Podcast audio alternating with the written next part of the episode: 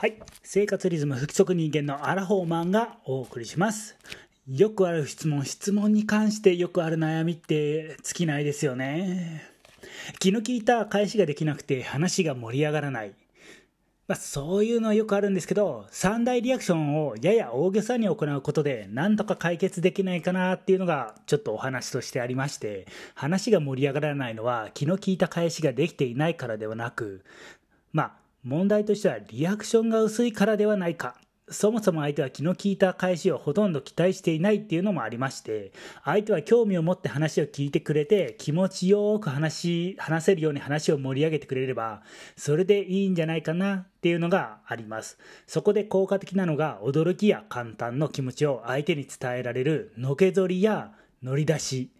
目を見開くの3大リアクションをやってみれば、相手は大げさだなと言って喜んでより気持ちよく話を盛り上げて話してくれると思います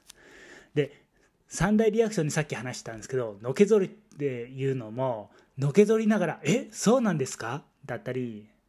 乗り出して「それでどうなったんですか?」というふうにしたり目を見開いて「本当ですか？すごいですね」っていうふうに言葉も付け加えるとさらに盛り上がると思いますで質問した後の相手の沈黙が怖いっていうのもあると思うんですけど相手の思考を遮らないようにじっくり待ってみればいいかと思います。相手が無口な人の場合質問した後に何とも言えない沈黙が訪れることがありますが相手に沈黙されると質問が分かりにくかったかな違う質問に変えようかなと不安になってしまうこともあると思います。相手は単に言うべき言葉を選んでいるだけなので相手の沈黙に対しては相手の思考を遮らないように焦らずにじっくり待ってあげましょう。で、これはまた逆に相手の話が止められない、あのもう相手が波に乗って話に夢中になっている場合、